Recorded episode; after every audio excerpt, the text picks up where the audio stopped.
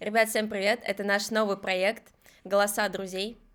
Концепция очень простая. Мы зовем своих друзей и знакомых, где обсуждаем актуальные темы и те проблемы, которые нас волнуют на данный момент. Со мной в гостях. В гостях уже почти как дома. Рядом с тобой я себя ощущаю. То есть А, я в гостях уже, да? То есть это наш не общий проект? Хорошо, Милана Николаевна, я все понял. Ну, Как бы такая- Все мы поняли, что я в гостях в данный момент нахожусь. Хотела сказать, вот второй Спасибо за ведущий- приглашение, Милана Николаевна. Да не за что. Обращайся, Алим. Хорошо, Всегда на связи, цифры те же. все, ладно, договорились. Ну, раз я в гостях, я буду вести этот подкаст. Почему бы и нет? Давайте начнем с такой темы, как дружба. Что значит для тебя дружба? Дружба — это очень, мне кажется, такие сложные взаимоотношения. Я однажды смотрела интервью Ирины Хакамада, и она там сказала такую фразу, что вот мы выбираем романтического партнера по каким-то чувствам, Мгм. ну там по детским травмам, по феромонам, по гормонам, то друг — это тот человек, который ты выбираешь там без розовых очков. На тебя не влияют там ни гормоны, ни его феромоны, а вот просто ты выбираешь человека — с которым ты дальше пойдешь совершать какие-то дела, не только дела, ну и любую вообще фигню, которая придет вам в голову. Ну, например. Ну, например, из недавнего мы шли с другом после тренировки. Это вот мой лучший друг. Мы шли, мы шли с ним после тренировки, и мы как-то вот в моменте замолчали. И он просто берет, кидает портфель вот так Мгм. и ложится на снег. И Я ты, естественно, за компанию туда же Да, полетел. Конечно, я вот так вот оглянулась по сторонам, кинула портфель и просто легла рядом с ним. И мы просто молча смотрели на звезды пару минут. Не, ну на самом деле это правильное раскрытие дружбы. Потому что ты можешь творить любую херню, которая тебе вообще придет в голову, как, допустим, ну в здравом уме человек не прыгнет в снег. Ну, объективно. Кто-то из вас будет прыгать, кто находится в, нашей, в нашем зале. Я вчера это делала. Позорница. Я видела сугроб просто такой Милана огромный. Николаевна, вот вы предстаете как такая харизматичная личность и прыгаете в снег. Но это такой легкий шарм. Ты еще знаешь, ты видишь сугроб где-то вот побольше такой. Чуть-чуть снег прощупываешь, чтобы он был не мягкий. Забираешься такой, я царь горы. Я вчера это делала. И как тебе? Ну, прикольно. Смотришь так, я царь горы. И вот так вот. Хорошо. И думаешь, что ты... Кстати, Римская империя, Я каждый день о ней думаю. да? На протяжении всей своей жизни. Римская империя 15 века.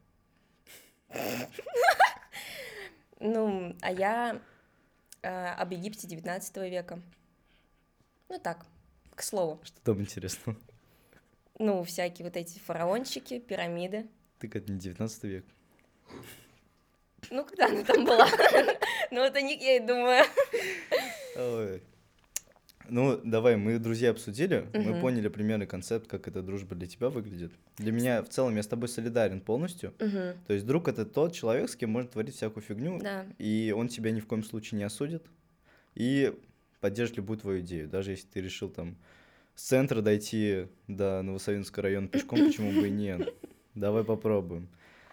Я бы еще отметила такую очень важную штуку, как эм, то, что дружба про- проверяется со временем. Ну да. То есть это сто процентов время. Я могу сказать, что человек мой друг только спустя там год-два года. Мгм. И как-то я стараюсь не разбрасываться этими словами. Ну, по принципу ведь этого и зародился этот подкаст как раз. Просто Милана сказала, типа, по-дружески, давайте такое сделаем, и все. И она зародилась так. Да, да, кстати. Не Ну, осудили. Да, его не осудили. Я, я написала Алиму, что есть так... Вот у меня пришла в голову идея. Я написала Алиму, он поддержал, просто вот там одним сообщением. И я сразу выложила к себе в телеграм-канал, типа, ребят, есть такая-такая тема, мне нужно было получить обратную связь, и в комментариях очень много как раз-таки друзей и знакомых поддержала. Я такая, все, спасибо, делаем. Да, этот проект довольно быстро зародился. Там буквально на какая-то идея возникла, и он сразу начал осуществляться. Да. И вот мы сейчас здесь. Вот Обсуждаем жестко Римскую империю, и как выяснилось, что Египет это 19 век. Да. Но предлагаю все-таки продолжить тему дружбы давай. и отметить Ну, вообще, отличие школьных и институтских друзей. Как оно? Сильно отличается или не сильно для тебя? Потому что я пока первый курс. Вообще, да, очень сильно отличается. Э, Кстати, недавно с психологом на сеансе под- поднимали тему друзей, Мгм. и он мне сказал такую фразу, то что абсолютно нормально, если у человека нет друга, то есть нет близких ну, друзей. И я такая, вау. Это, ну, это, на самом деле, это очень а, крутой инсайт, потому что не всегда ты встречаешь человека, который тебе близок по духу как-то, который разделяет там твои Мгм. принципы.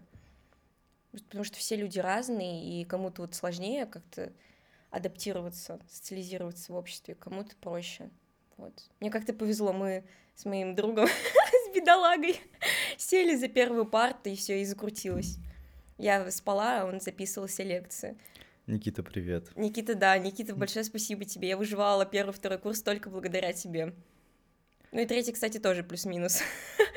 Мне помогал недавно с договором на практику. Мгм. Мгм. Так, а, ну я вообще считаю, то, что школьные друзья, как правило, оттуда выходят один-два друга, с которыми ты можешь общаться до конца жизни. А в институте это более уже осознанные ребята, которые знают, чего они хотят, и с ними уже можно простраивать более серьезные взаимоотношения и уже более серьезную дружбу. То есть вы можете и построить бизнес, и просто как-то подурачиться, и куда-то на более серьезные мероприятия Мгм. сходить. Вот. А школьные друзья, они как-то пропадают со временем. Да, да, это, кстати, это правда на самом деле. Это большая ценность, если человек может сохранить дружбу со школьными друзьями, вот, ну, длительный отрезок времени. А, вот у меня, ну, плюс мне кажется, то, что школьные друзья формируются по принципу места.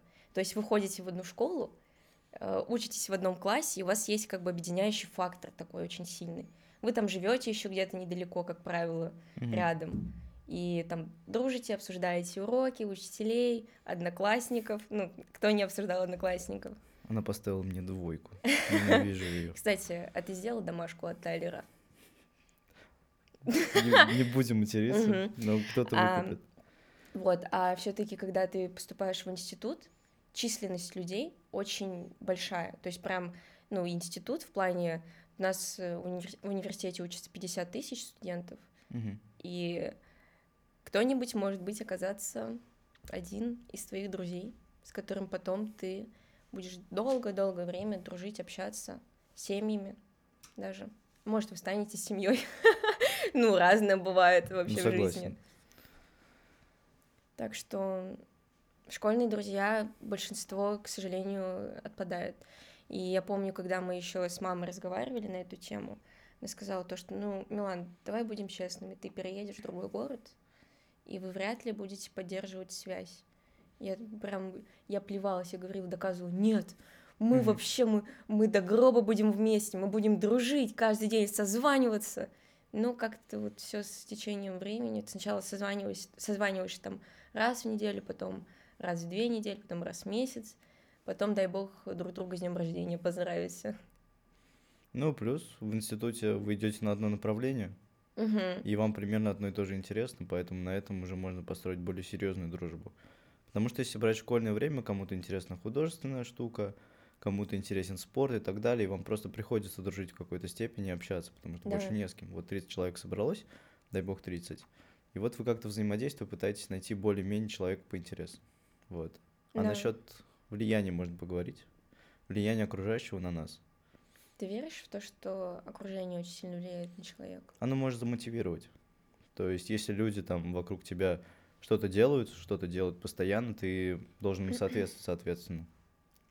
То есть, ты начинаешь что-то делать, там, работать, работать, Мгм. чтобы примерно быть на одном уровне с ними. Вот, но ты в то же время можешь просто сам что-то делать, и тебе может быть комфортно просто с друзьями. Это тоже имеет место быть. А негативное влияние на окружение? Думаешь, есть вообще такое? Думаю, да. Ну, если объективно люди вообще ничего не делают, и ты с ними тоже начинаешь ничего не делать, Мгм. то это в негативную фазу уйдет обязательно. Вот. Но в то же время это можно избежать, если ты осознаешь, что ты делаешь. То есть вот, грубо говоря, интересны тебе книги, а твои Мгм. друзья не читают книги. Ты будешь их читать, потому что тебе это интересно, Да. и не важно, что они делают. То есть ты как-то саморазвиваешься и прочее. А с ними тебе просто хорошо. Ребята, Если у вас в окружении пять друзей-миллионеров, вы будете шестым. Если у вас в окружении... Один подкастер, то вы станете вторым. Да, обязательно. Это вообще, это сто процентов. Ну, конечно.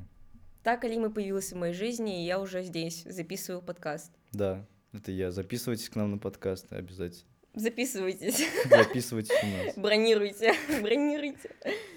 Ну, на самом деле, я очень много раз сталкивалась в своей жизни с тем, что окружение на меня, причем близкое окружение влияет. Мгм. То есть это было и в школе, и вот первый, второй, третий курс я прям замечала, как менялось мое поведение в зависимости от того, какие люди меня окружали. Каким бы я человеком там внутренне казалось бы для меня сильным не была, то что вот я там иду к своим целям, у меня есть какие-то внутренние ориентиры, их э, ничто не собьет. Но Мгм. это все равно как-то вот косвенно на тебя влияет, даже на каком-то подсознательном уровне, и ты все равно перенимаешь какую-то манеру поведения. У меня был пример там с токсичной компанией на... Не буду упоминать. А, Но я общалась с токсичными ребятами, которые постоянно говорили там о минусах э, других людей. И ребята за кадром уже начинают улыбаться, потому что они понимают, о ком я говорю. Вот, и они постоянно упоминали о минусах других людей. Там как-то это мусолилось, обсуждалось. И я сама стала замечать то, что я постоянно стала тоже вокруг видеть только минусы. И как-то обсуждать, стебаться, даже не в лицо, а просто ну, какое-то лицемерие, что ли, появилось.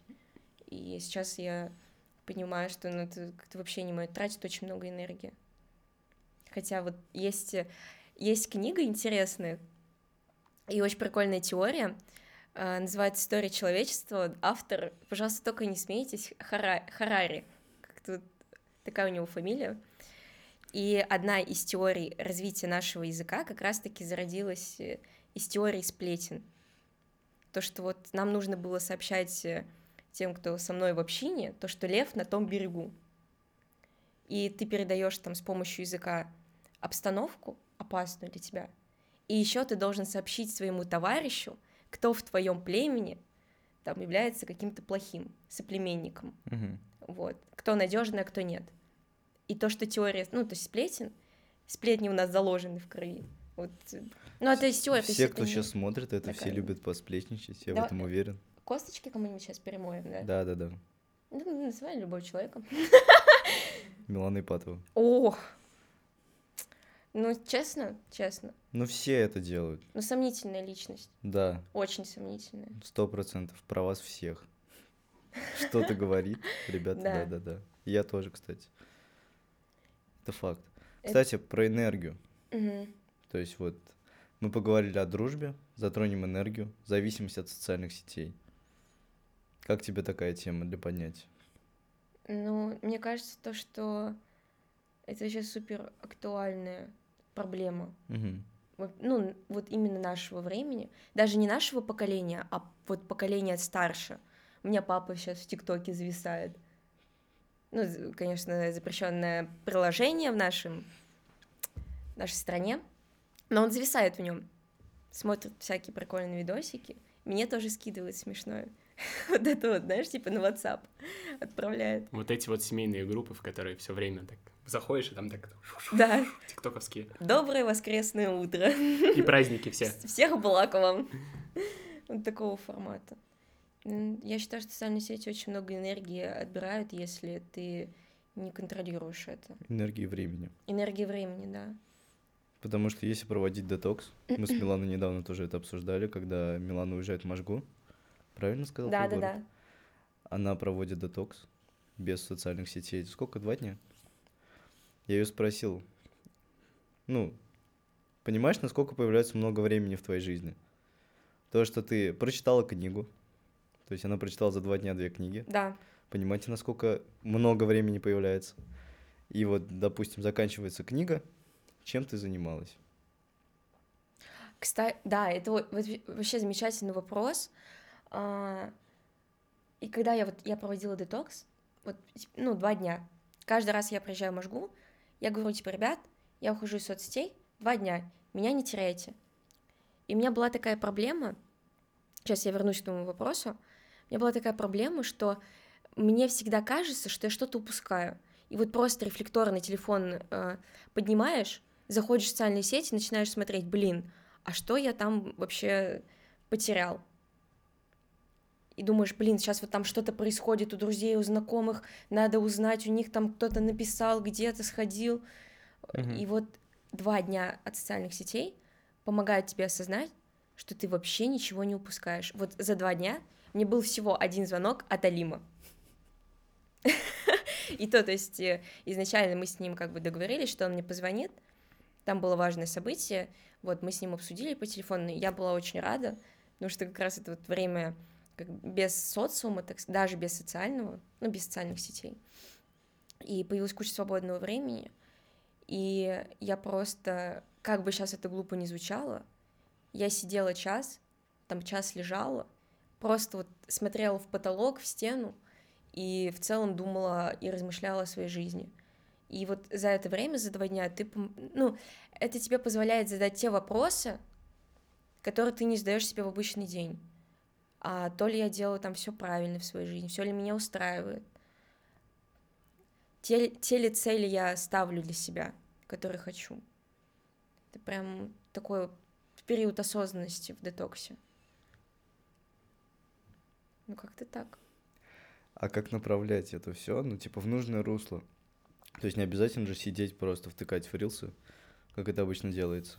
То есть я сам лично захожу, начинаю листать, проходит два часа. Ну, как-то это нужно направлять, допустим. Сейчас многие сторонники говорят то, что зачем читать книги, если все есть в интернете. То есть книги по факту читать долго. Да, То есть, да. допустим, если мы читаем книгу по маркетингу, то есть ее нужно читать, если в течение дня ты это делаешь, то ты дней за 15 ее можешь прочитать. Но то же самое ты можешь найти в сжатом формате, в Ютубе и прочее. И я думаю, вот таким образом можно направлять соцсети в нужное русло. То есть не обязательно сейчас читать книгу, можно найти краткое содержание Да. этой книги и только важное прочитать, потому что в большинстве новых книг, как правило, очень много воды, которая просто не нужна. Там, допустим, если мы берем какие-то популярные книги по финансам, Мгм. там выжимка максимум процентов 20 то, того, что тебе может действительно понадобиться. Очень много воды в книгах, особенно в бизнес-литературе, просто невероятное количество воды. Вот. И, допустим, когда я гуглил, краткое содержание богатого человека в Вавилоне, богатый папа, бедный папа. И буквально в одной статье написано все, что нужно. А в этой книге написано, ну, там сколько Да. страниц? 150 в Вавилоне, и богатый папа, бедный па- папа порядка 200, там, что-то в этом духе. Мгм. И там все в одной статье. То есть благодаря социальным сетям, благодаря интернету можно просто сократить свое время, пожертвовать его на более какие-то благие дела. Допустим, заняться спортом, Да. Ходить в качалку. Не будем, не- будем шутить, что я вернулся, пожалуйста. Мальчики походят на качков. Я, кстати, я вот искренне всем советую провести детокс от социальных сетей как минимум э, на два дня. Хорошо, как минимум на сутки. Потому что вот я заметила, как сильно у меня улучшилась концентрация. То есть, когда ты постоянно сидишь в Инстаграме, в рилсах, 15 секунд. да, все равно появляется какое-то клиповое мышление. Ты там начинаешь смотреть все, Мгм. и мозг очень, ну, перегружается. И вот за два дня как раз-таки у меня очень сильно улучшилась концентрация, потому что вот я читала книги, и вот этот сам процесс, навык концентрации, это, кстати, навык, я считаю. Концентрация — это навык, который нужно развивать. И после этого я зашла в Инстаграм на следующий день, в Рилсы, и вот мне прям тяжело было смотреть эти ролики. Я подумала, блин, почему-то какой-то короткий ролик слишком. Вот. Когда вы, кстати, смотрите рилсы, допустим, 5 рилсов пролистали, вспомните, что вы смотрели 5 видосов назад. Вы никогда в жизни этого не сделаете. Это показатель того, что у тебя нет концентрации. Ты просто вот так листаешь их. Потому Да. что я сегодня за собой это заметил. Мне попадается видос. Вспомни, пожалуйста, что было 5 видосов назад. Я думаю, не знаю. Просто концентрация пропадает, и ты просто поглощаешь контент Да. в этом плане. Думаю, стоит поговорить про загоны и страхи. О, Пе- это пе- вообще... Первое, что хотелось бы отметить, сколько страхов было, когда мы это все запускали. Мы с Миланой передумали формат порядка пяти раз. Факт. Как это все будет выглядеть. И даже вчера мы сидели перед записью. Мы вообще не думали, я лично подумал, что не стоит это все запускать, именно вот этот первый подкаст, Мгм. когда мы с тобой вдвоем сидим. Да. Милана меня все-таки уговорила, сказала, типа, раз мы придумали это, надо просто надо сделать. Вот. Это, кстати, загон и страх. То, что может что-то пойти не так, может что-то не получиться. Но вот сейчас мы сидим, записываем. Да. А, кстати, я заметила, знаешь, такую штуку, что очень много энергии уходит как раз-таки на страхе. Да. Особенно, когда ты начинаешь заниматься чем-то новым, как бы у тебя а, начинает прям сопротивление быть. Ты думаешь, блин, а вдруг не получится, а вдруг там вот это не выстрелит, вдруг там другим не понравится. Как-то вот я, я недостаточно коммуникабельный, я недостаточно хорошо говорю, Мгм. я не такой красивый в кадре, просто вот миллион всяких загонов и страхов. Но у меня тоже такой инсайт я недавно словила. Я подумала, блин, почему вот ту энергию, которую я трачу на страхи, я не могу тратить на запуск проекта. То есть нужно прям сконцентрироваться на том, что ты должен сделать, на том, что ты можешь сделать в моменте, чтобы это, чтобы это исправить. Ну, как говорится, самое тяжелое в работе это начать, Да, потому что тебе не говорит никто, что тебе делать. Даже когда мы вчера это все обсуждали, мы просто не понимали, как это будет выглядеть. Из-за этого возникают страхи, потому что какая-то перед тобой будто бездна стоит, и ты в нее боишься шагнуть. Потому что а что там будет? Да. Страшно.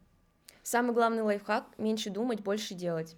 И концентрироваться лишь на том, что ты сможешь сделать в моменте. То есть, допустим, когда мы стали запускать подкаст, я прям старалась максимально избежать всех, всех страхов и загонов, которые у меня есть, Мгм. а у меня их там вообще целый багаж. Мгм. Вот так вот там можно растягивать, просто, знаешь, как клоуны достают вот эту вот ленту. Да-да-да.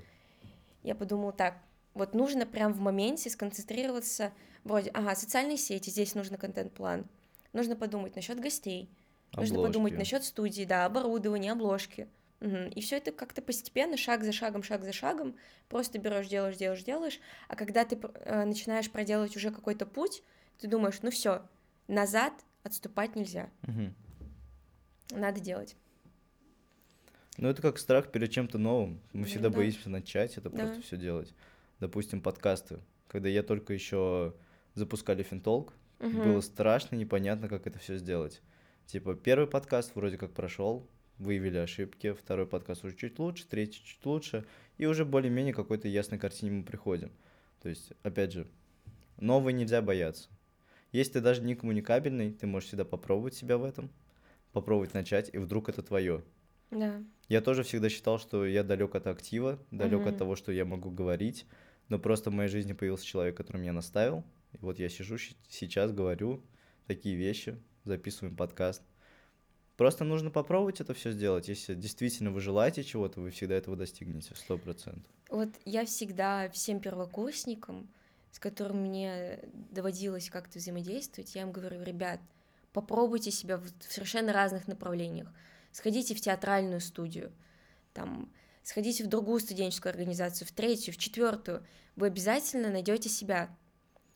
Даже если вам не понравится, вы в любом случае сделаете вывод. Мне это не подходит. Это как опыт. Да. Зато ты попробовал. То есть ты можешь говорить людям, которые тебя могут осудить за какие-то твои действия, то, что зачем ты туда пошел, Ребят, Мгм. я попробовал. Ребят, я это сделал, а вы этого не сделали. Что-то типа такого. Ни в коем случае бояться нельзя ничего и никак. Вообще, Мгм. это правда. Это я полностью согласен с этим, потому что я, грубо говоря, вообще с другого универа, но я сейчас в, грубо говоря, в тусовке экономы. Потому что по факту здесь все экономисты, и тут один я такой чисто с, э, с математики сижу тут. И, блин, это круто, честно, пробовать надо себя во всем и не бояться вообще ничего. Потому Да. что есть такие нюансики. И мне кажется, еще, знаешь, очень много ребят, э, в том числе у меня была такая проблема. Вот я когда там начинала писать стихи, я вот всегда, ну это вообще, ну не мое, просто от слова совсем. У меня нет таланта, у меня нет никаких предрасположенностей. Но опять же таки, это навык, который нарабатывает. Вот если тебе нравится, делай, делай. Вот из раза в раз будет просто лучше. Главное, чтобы тебя устраивал ну, тот результат, э, который, который ты достигаешь, даже на каких-то маленьких шажках. Вот.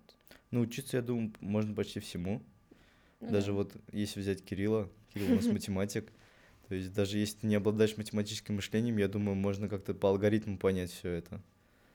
Да, но в любом случае есть какие-то предрасположенности. Ну вот да. кто-то, кому-то близка математика, кому-то вот я вообще далекий человек. Я думаю, этого. ты все равно сможешь понять, если прям посидеть над ним. Ну да, то есть есть э, такой прикол, то что вот знаешь, команда должна состоять из разных э, из разных людей Мгм. с разными с, с разными наборов навыков, потому что если я сяду за технику, все мне нужно очень большое количество времени, я прям буду сидеть и думать, как же мне это не нравится, но это надо. Я лучше найду человека в команду, который разбирается в этой технике, и просто Адам скажу, вот, я тебе полностью доверяю, пожалуйста, Сделай. да.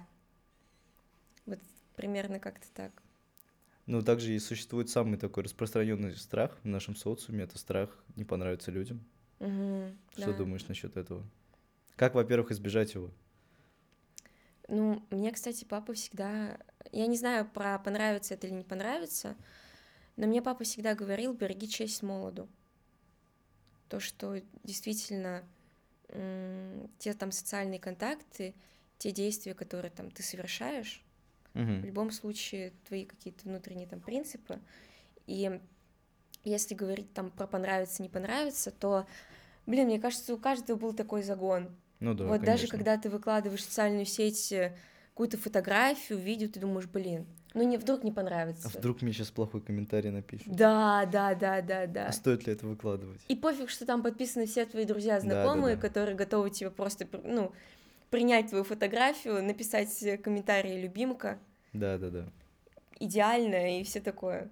Но вообще, жизнь, как говорится, одна. Зачем чего-то бояться? И в любом случае ты найдешь свою комьюнити, тех людей, которые тебя понимают, потому что все тебя не обязаны понимать, потому что ты один, а не другие. Это, допустим, как Кирилл, возможно, тяжело дастся экономика, а нам тяжело дастся математика. Что-то типа такого. Ну, мы нашли же коннект Да. какой-то, но мы с- вообще с- абсолютно с разных направлений. И то есть даже так можно искать комьюнити спокойно. Ну, с помощью интересов. Да? Все равно комьюнити, оно зависит от интересов. Да. То есть э, объединение Про уже. понравится, не понравится.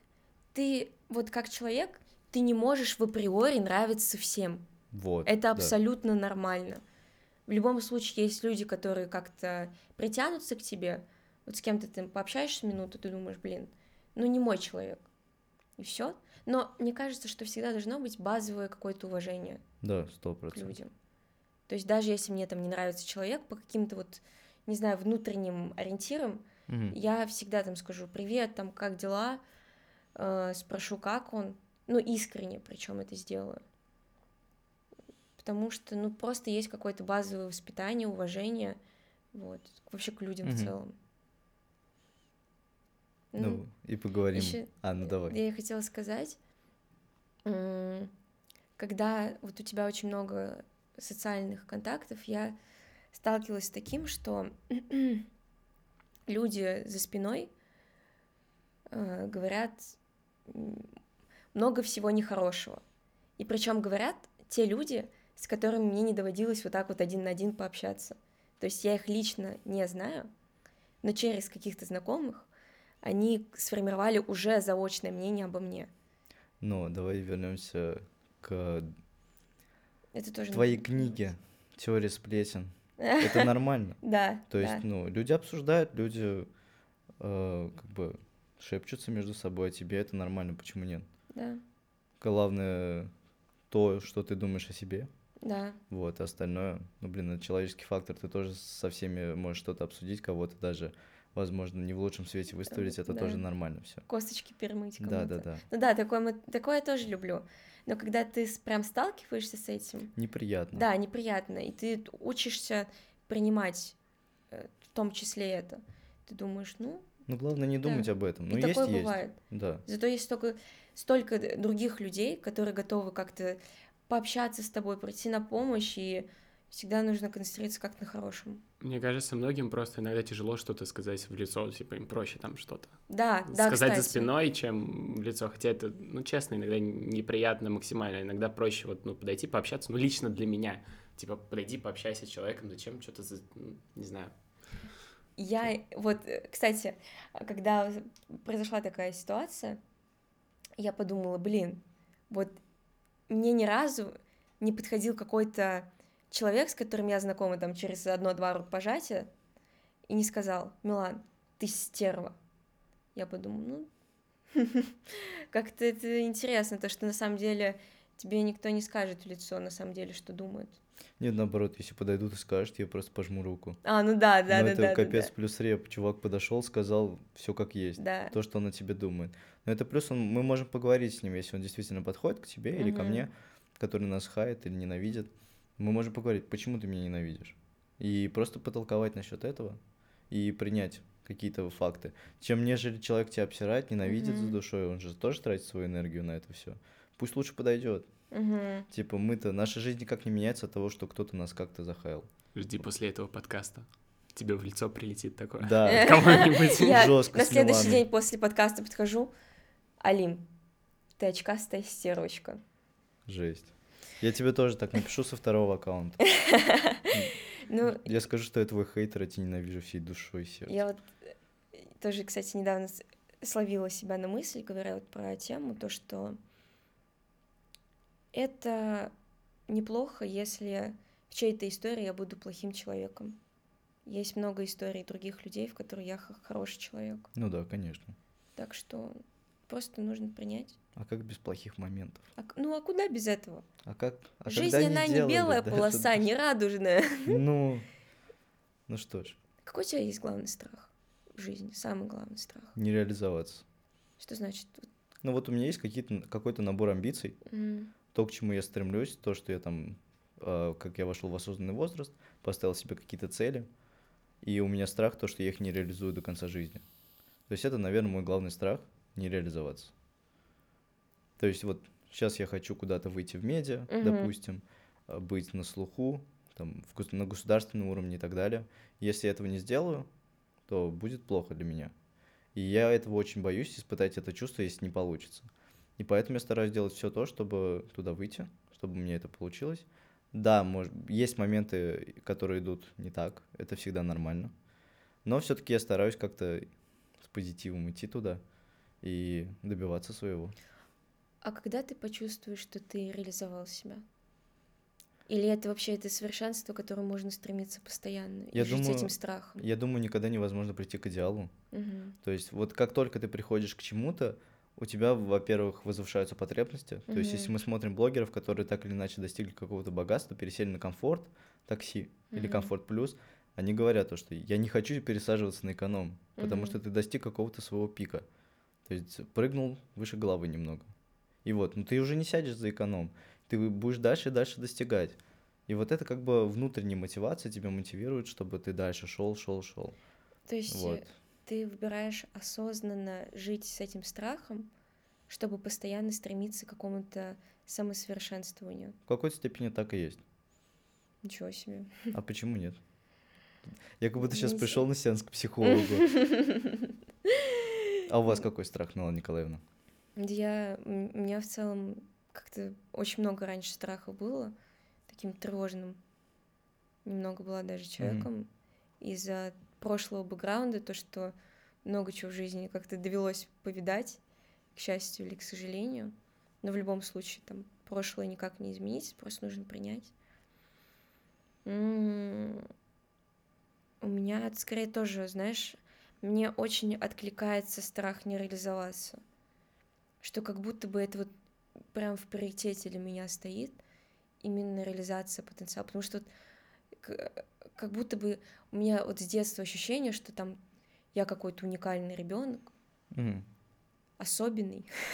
ну, не в плане там, ладно, не в плане каких-то моментов интересных, а в плане набора Миланочка, качеств. лучик солнца ты наш. Вот, я стараюсь...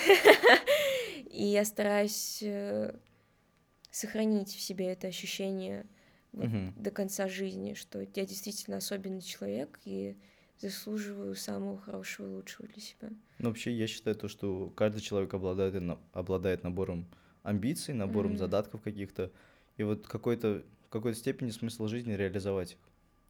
То есть, допустим, ты очень крут в спорте. То есть мы с тобой обсуждали то, что ты очень крута в теннисе была. То есть у тебя от рождения крюк. Да. Ну вот когда ты бьешь, вот эта часть работает, и она у тебя очень крутая. Да. Но опять же, существуют травмы. То есть это э, одна из причин, почему можно уйти из спорта. И дальше ты реализуешь какие-то другие навыки, коммуникативные, социальные и прочее. У каждого человека они разные. Кто-то шарит в компьютерах, кто-то шарит за коммуникабельность. И куча-куча разного, и главное найти себя, наверное. Вот давай э, поднимем даже вопрос, в чем смысл жизни? В чем смысл? Потому чтобы его не искать, наверное. Быть просто счастливым? Ну, не... счастье, мне кажется, оно в моменте, и, как сказать, смысл жизни не в том, чтобы найти себя, Мгм. мне кажется, а в том, чтобы создать себя, в Мгм. том, чтобы не то, чтобы быть каким-то супер идеальным, продуктивным человеком, в том, чтобы ты просто наслаждался всеми прелестями этой жизни и умел насладиться даже какими-то плохими моментами. Вот в такой м, моменты, когда мне очень плохо, Мгм. я прям говорю себе, блин, это значит, что я живая. Это значит, что я еще могу что-то чувствовать. Потому что дальше, ну, дальше там неизвестно, что будет. Просто умираешь и, и все. Мгм. Ну, не- неизвестно, куда там ты попадаешь. У меня нет никакой теории на этот счет. Но, наверное, просто наслаждаться. Наслаждаться правдой и плохими моментами, и хорошими моментами в жизни. Вот, допустим, сейчас я могу сказать то, что я очень счастлива. Вот именно вот в эту секунду, в эту минуту. И не факт, что я буду счастлива с тобой в разговоре через пять минут. Но вот сейчас я не то чтобы счастье полные штаны, но я правда чувствую себя супер комфортно. Мгм.